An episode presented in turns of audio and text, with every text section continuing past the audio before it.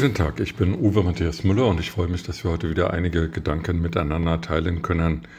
Gestern war eine letzte Bergetappe der Tour de France.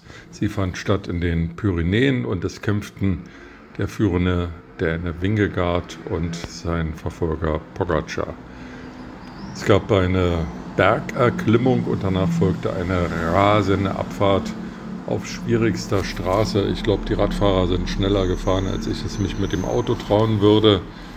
Und es passierte, was fast zwangsläufig passieren musste. Der Däne Wingegaard geriet ins Schleudern. Er fiel zwar nicht hin, aber er wackelte bedenklich und nur seine Geschicklichkeit verhinderte einen schweren Sturz. Pogacar führte in diesem Augenblick, er schaute zurück, sah, was passierte und trat in die Pedale. Er versuchte, das Unglück, den Fastunfall von Wingegaard auszunutzen.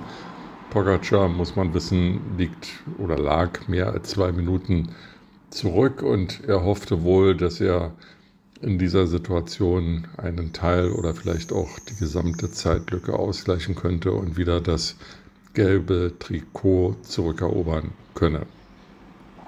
Das gelang nicht. Wingegaard konnte sich schnell fangen. Er stürmte Pogacar hinterher und holte ihn nach wenigen Augenblicken ein. Die Attacke von Pogacar lief ins Leere, aber sie war nicht fair, denn Pogacar versuchte das Unglück, den Fastunfall von Wingegaard auszunutzen. Wenige Minuten später geschah genau das Umgekehrte. Pogacar stürzte in einer Kurve. Es sah wirklich schlimm aus, aber er konnte schnell wieder aufstehen und weiterfahren. Wingegaard sah, was passierte. Er schaute sich ebenfalls um, wie das Pogacar wenige Minuten vorher getan hatte, und er bremste.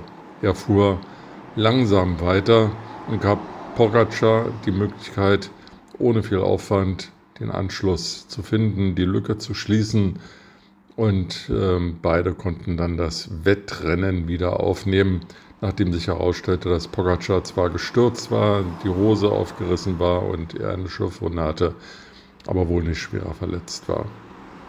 Pogacar bedankte sich mit einem Händedruck und beide fuhren einträchtig einige Minuten nebeneinander, hintereinander, ohne zu attackieren, bis Pogacar wieder richtig auf den Beinen war und das Rennen in seiner Dramatik wieder aufgenommen werden konnte. Eine unglaublich faire Geste. Wingegaard nutzte das Unglück und den Unfall von Pogacar nicht aus. Musste er auch nicht, kann man sagen, weil er führte ja sowieso in der Gesamtwertung mit mehr als zwei Minuten. Aber er hätte den Vorsprung eben auch so ausdehnen können, dass Pogacar auf den letzten Etappen keinerlei Chance mehr gehabt hätte. Das tat Wingegaard erst am Ende der Etappe, als er attackierte und einen Vorsprung von drei Minuten herausfuhr, also seinen, Aus, seinen Vorsprung ausbaute. Diese faire Geste des Händedrucks von Pogacar, der vielleicht auch beschämt war, weil er ganz anders reagiert hatte als Wingegaard in einer vergleichbaren Situation, sie wird das Bild, das Bild der Tour de France 2022 sein.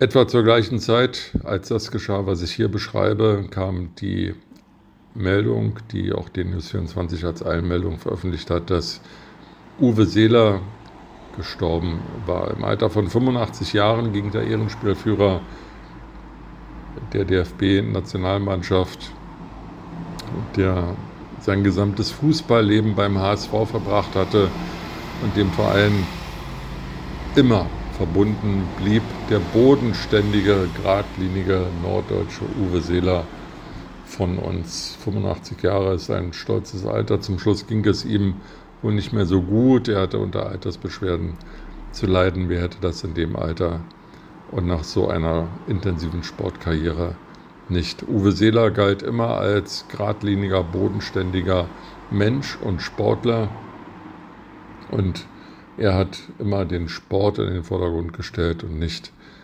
die schnelle Mark, so hieß damals die Währung. Uwe Seeler war ein Vorbild für viele und er war viel weniger als Person und Persönlichkeit und Sportidol umstritten als äh, seine Nachfolger Franz Beckenbauer, Lothar Matthäus, Michael Ballack oder wie sie heißen mögen. Damals gab es natürlich kein Instagram und Uwe Seeler hatte früh lichtes Haar. Er war nicht so durchgestylt wie heute die Fußballbubis, die übers Feld rennen und die selbst während der Coronavirus-Pandemie und des Lockdowns mehr Wert darauf legten, frisch frisiert auszusehen, als vielleicht den genialen Pass zu spielen oder ein Hinterkopf-Fußballtor bei einer WM zu erzielen, wie das Uwe Seeler 1970 im Spiel gegen England gelang. Uwe Seeler war ein toller Sportsmann und er hatte bis zuletzt was zu sagen und mitzuteilen. Jeder, der ihn persönlich kannte, schätzte auch seinen Humor und seine ja, dem Volke nahe Ausdrucksweise. Er war nicht so grad geschliffen und Rhetorik geschult, ähm, wie das heute ähm, viele Fußballer sind, aber er war eben einer, mit dem man sich identifizieren konnte. Große Trauer in Deutschland.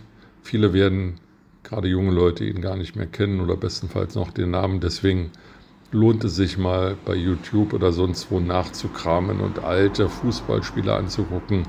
Auch gerne von der WM 1970 und dort zu sehen, wie ein Fußballspieler wie Uwe Seeler als Vorgänger von Gerd Müller und 1970 im Tandem mit Gerd Müller Tore schoss für die Nationalmannschaft, dann wird einem wehmütig ums Herz. Also großes Beileid, große Trauer im Angedenken an uns, Uwe. Mit diesen Gedanken in den Tag wünsche ich Ihnen eine gute Zeit und freue mich, wenn wir uns bald wieder hören.